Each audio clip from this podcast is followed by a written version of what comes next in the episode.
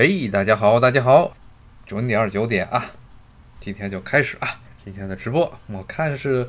我账户后台啊，很多听众留言，想了解这美国的历史啊，特别是美国崛起时代的这些历史，就准确的说，就是南北战争之后，美国的经济高速发展期这么一段历史。今天呢，咱们就可以从这个方面来跟大家先聊一聊。上一回呢，我们主要是讲了些吃的啊，快乐的东西啊，三明治，犹太三明治啊，其实也没有讲完。具体到这犹太人发明的，在美国这边常见的这种犹太三明治，标准的犹太三明治是在纽约，叫纽约市的，它叫 Deli 三明治。这种三明治呢，跟咱们一般吃的三明治很不一样，就里面全是肉，基本上就是一个大肉山。然后两片薄薄的面包，中间加了馅儿，它能给你加上差不多七八层的肉，然后上面堆一块很薄的面包啊，这就算是犹太三明治了。这个犹太三明治啊，现在成为美国的一种特色三明治。那它出现的时间也正好就是美国差不多国家开始崛起的时代，十九世纪后半叶。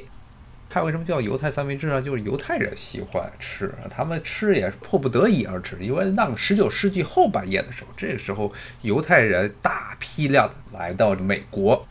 尤其是从中欧啊、东欧地区，由于当地的排油非常猖獗，所以都来到美国。这些很多犹太人跟现在不一样，现在的大部分犹太人呢，都属于中产或者上层阶级，不像那个时代。那个时代呢，他们很多犹太人来了之后，也是先是康长工。干体力活的，所以当时这犹太人开的这些餐馆啊，也是主要是用来供应体力工作者、体力工作者他们的日常需要啊。所以呢，也不在乎吃的有多么精美，简单粗暴。他们这些干活的、扛东西的，无论是还是说在哪裁缝铺里缝衣服的，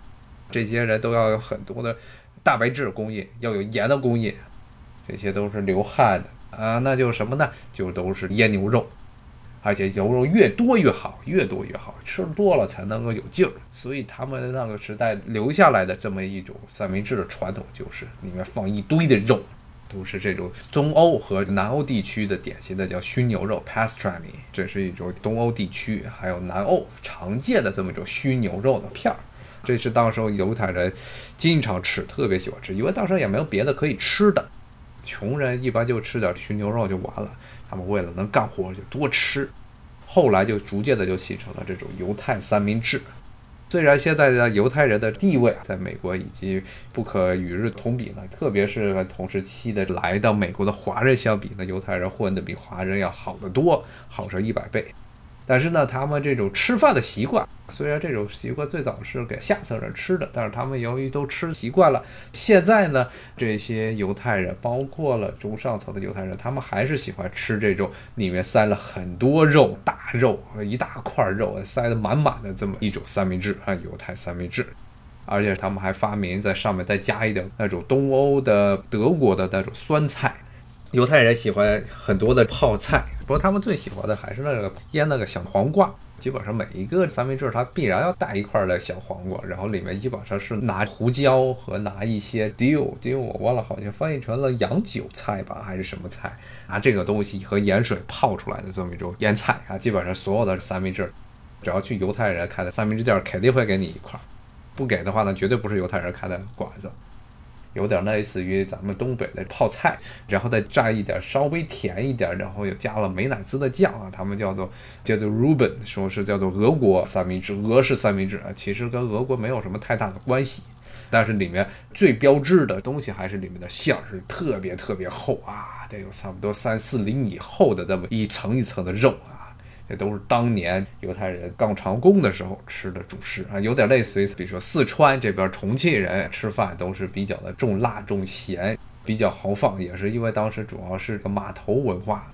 大家都是在码头上吃饭，主要是要盐多、油多、肉多，这样才能够干好活儿，它与成都的这个食物就形成了鲜明的对比。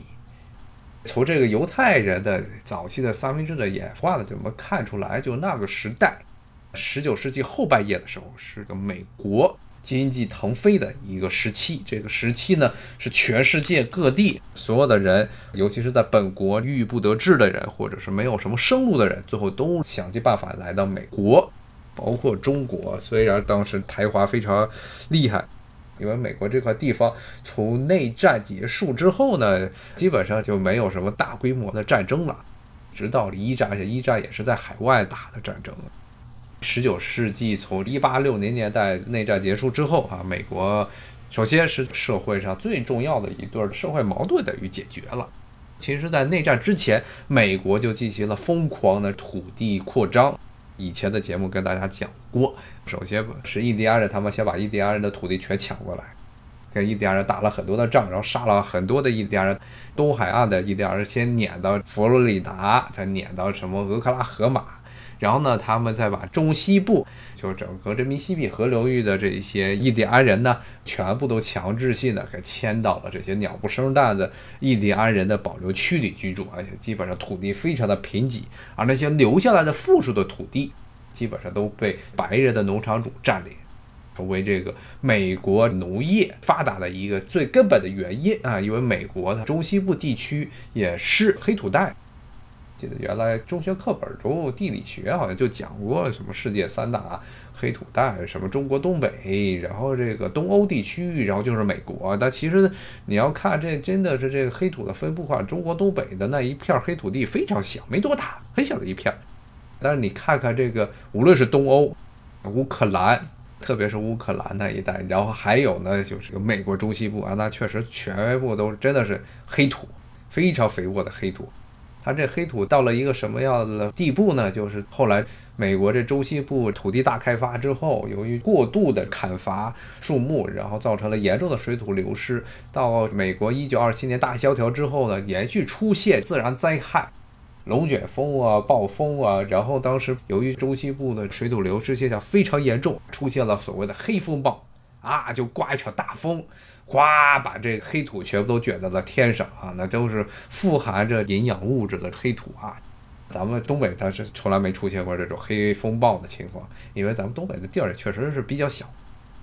美国整个中西部的军事征服，其实是在内战之前就基本结束了。他把这些土地全部都抢了过来，然后顺带着呢，后来又把南方这些军事征服，把墨西哥三分之一的国土给抢了过来。而这些土地呢，是后来美国能够迅速工业化，然后这个国家能够迅速的壮大的一个最根本的原因，就是土地。很多原来也讲美国的这崛起，经常会讲的是美国的制度、美国的技术，但是最核心的一个可以说是必要条件啊，不能说是充分条件，是美国有非常非常肥沃、广阔的农业产业。正是因为它的农业非常的发达，到了十九世纪末的时候，以及大批量的出口，美国一直到现在都是全世界最大的农业出口国。正是因为它的农业非常发达，从十九世纪后半叶，基本上欧洲很多的国家，这粮食供给都是严重依赖北美，特别是美国市场，美国的这些出口。所以呢，它的农业的盈余能够反哺城市。能让呢很多的本来应该被束缚在村庄土地上的这些农民能够进城打工，由农民啊转变成产业工人，这是普通的情况。但是内战爆发的其实最根本原因，主要还是北方工业化的地区严重的缺乏劳动力，而南方土地上又束缚了大量的黑人劳工，而这些黑人奴隶，他北方需要这些人，啊，南方的种植园经济呢效率非常低下。全部都是 labor intensity，就是属于重劳力，不是重机械的产业，所以需要大量的劳动力。北方它需要这些人，它需要南方的黑人解放，而南方和北方又在领土争端上又出现了很多的口角，就。由于美国在一八六零年代之前就进行了大规模的军事征服，所以出现了很多的新土地。北方自由州希望这土地上没有奴隶，因为这些奴隶对于工业化没有任何的好处啊。当时南方呢，希望把这些新征服的土地，特别是南部的这些，包括加州啊，包括新墨西哥州啊、亚利桑那、德克萨斯这些土地，全部都变成蓄奴州，接着去搞种植园儿，是因为这种分赃上的不均。造成了后来南北战争直接爆发，特别是他们在中西部蓄奴州和自由州之间的划分问题上吵得不可开交。最后呢，南北双方就彻底的掰了。然后呢，北方是依靠着自己的工业还有人口碾压了南方，南方无论是从人口上还是从工业上，是根本没办法和北方竞争的。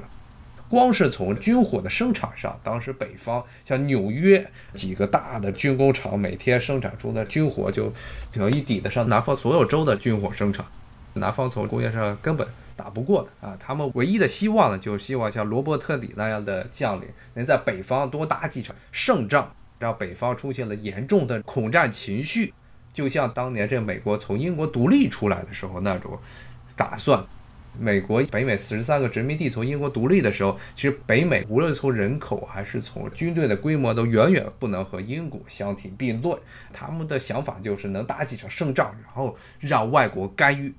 最后是在华盛顿打了这么一场胜仗，萨拉托加大捷，那其实也不算是特别大的战役，但是呢，彻底的让西方的列强。特别是法国下定决心要支持美国从英国的统治中脱离出来，所以后来法国派了大规模的远征军，甚至呢一度的是击败了皇家海军在北美地区的海上优势，造成了后来英国在北美殖民地的这些军队，康瓦利斯他的率领的军队断粮了啊，最后被法国的军队以及华盛顿的这大陆军围困在了约克镇，最后被迫投降。因为法国很罕见的在十八世纪末的期的时候，曾经一度的在北大西洋，特别是北美附近的海域上取得了制海权啊，造成了英国的军队的后勤中断，最后被迫投降。当这南北战争的时候，南方也是打算这样，所以他们不断的派这些使节去这欧洲大陆求援，特别是去英国，希望英国来干预，希望英国包括法国来干预南北战争，希望英国能承认。承认美国就南方邦联，它叫美国邦联，正式承认这个南方为一个国家。但是英国当时首先是自由党当政，自由派跟现在英国的工党没有任何关系，是英国十九世纪的时候比较主要的党派。自由党的时候呢，对海外干涉不是特别感兴趣，而且加上那个时候英国也有很多的问题。一八六零年代，首先是印度那边他们一直在闹大起义。刚刚这压下去，然后呢，英国当时没有什么心情去派大量的军队来干预美国这地区，加上美国从格里斯堡战役之后，基本上这罗伯特里的部队就一直是被北方这碾压式的压着打，所以最后他们也没有承认这南方为一个国家，最后南方就输了啊，输了之后就彻底的改变了美国历史。最重要的原因就是原来制肘美国农业自由化。绊脚石，这南方的奴隶制被推翻了，然后呢，美国的这个农业基本上成为了一个统一的体。从那个时代开始，美国基本上就成了全世界最大的农业出口国，一直到现在。粮食安全从某种角度来说，甚至比金融安全、军事安全、技术安全都要重要啊！原因就是人一吃不饱饭，那就会出事儿啊。进口美国大豆啊，这个东西是因为大豆不属于主粮，大豆这个东西它的种植的效率特别产率啊，在土地上的生产率是非常低的，非常低效的这么农作物。但这个农作物呢，它比较适合于养猪，所以咱们的大豆主要是用当牲畜的饲料的。中国土地的可耕种土地的面积啊，其实是非常有限。全世界可耕种土地最大的国家是美国，其次是印度啊。印度的国土只有中国的三分之一，但是它的可耕种土地的面积却比中国还要大。所以有限的土地，首先是拿来先保证主粮的供应，比如说这小麦、水稻这些主食，这些东西要是缺了的话，首先人都没有力气了，连走路都走不起来了。后面呢，才是一些可以锦上添花的东西。听我在这说豆油。这也是大豆进口的一个另外一个主要的用途啊，除了榨油，然后剩下的豆渣儿拿来喂猪，油还有这肉啊，都是从某种角度来说算是次重要的东西。所以就是大豆，它要和水稻、要和小麦这些主粮来抢土地，那最后就是被迫的放弃，部分的放弃。首先要保证是能能吃到啥，吃得饱饭，吃得上饭，吃得上馒头。但是美国它的土地就可以瞎造吧。可以说，就是因为它这土地实在是太多了，可以种的土地实在太多了，所以他们这土地浪费现象非常严重。坐飞机从美国上空经过，你可以看一下他们中西部的主要的这产粮区，很多都不是那种方块型的农田，都是圆形的一个农田。特别是中西部地区，真的是地广人稀，开出去一两公里都找不到一个人，一而没有几栋房子的地方。很多的田啊，全部都是圆形的。圆形的就是因为方便它有播种机啊，包括浇水机啊，它是以一个圆心，然后做这么一个圆周运动啊，来方便它们来转一圈儿，这不就比较好控制这些浇水、浇肥，然后割草这些东西，不需要来回跑了。所以这些很多的土地都是圆形的耕地，那圆形耕地就出现一些问题，很多的土地被浪费了。两块原的土地之间有很多的边边角角都被浪费了，但他们不在乎啊，因为他们土地太多了，真的是太多了。包括像弗吉尼亚这边郊区，基本上都没农田了，很多地方全部都抛荒，要不然就是自己弄一个小牧场，养几匹马都这样。直到了最远处、最远处，他能看见农田。他跟中国的城乡的概念不一样啊，这边的郊区、近郊区、远郊区。范围非常大，而且在远郊区你也看不见多少的农业，只要到了非常非常乡下的地方，它才有农业，就因为土地太多啊，根本不需要不愁这土地啊。但是土地都是靠武力征服过来的，特别是中西部地区。正是因为它农业啊非常非常发达，所以包括呢当时为了能够方便农业的出口啊，修了很多的运河，把五大湖区都跟密西比河流域给连起来了啊，所以才诞生了后来的重要的物流枢纽。到北方这粮食的物流枢纽就是在芝加哥，在十九世纪后半叶成了美国第二大城市。正是因为这些先决的自然条件啊，造成了它这美国可以放手搞工业化。啊美国其实工业化有赶上一个好时候，就是一八六零年代，它这结束了南北战争之后，正好赶上第二次工业革命啊。首先是电机化，然后呢是内燃机的发明，而这美国都赶上了。第一次工业革命等于是英国首先爆发的，但是第二次呢，美国基本上都是赶上了，而且有一些当时很多的技术工人从这个欧洲来到了美国，带来了新的技术，而且当时我们美国的整个十九世纪。你要是穿越回到十九世纪，你要问欧洲人对于美国人的概念，特别是欧洲那些资本家，肯定恨美国人恨得咬牙切齿的，因为美国当时是在世界上出了名的剽窃技术啊，特别是剽窃英国的工业技术的这么一个国家，而且他们是立法鼓励你去剽窃英国的东西。他们这个美国专利局，哎，其实就在 Alexandra 这边，原来是在美国的 D.C. 华盛顿的市里头，他这专利局就当时的这专利法。对外国人申请专利是非常的苛刻，然后办事起来非常的缓慢。但是呢，在本国一申请专利，咔就升级下来了。所以很多时候是英国这些企业来美国想发展市场，然后呢注册一专利，申请半天还没申请下来，那边咔叽，美国这边有人就剽窃了，剽窃之后他就申请成功了啊啊！这英国好多企业就当时气得半死。当然，英国其实那个时候也确实对美国是有一种忌惮啊，主要是他们当时的英国虽然是十九世纪的全球霸主，但是他在北美地区确实是军事投射能力非常的低下，因为加拿大那边实在是没有太多的人，那片地区实在是虽然地广，但是人更稀，而且没有可耕种的土地也不是很多啊，所以这英国实在是没有办法在北美地区对美国进行制衡。但是英国也非常怕这美国，当时是用农业当一个外交筹码来威胁英国的国家安全。其实美国历史上经常干这事儿啊。今天呢，那大家就聊到这里吧啊，咱们明天呢还是九点钟接着聊美国二十世纪初的这么一段历史啊。好啊，那就谢谢大家的收听，咱们明天再见，拜拜。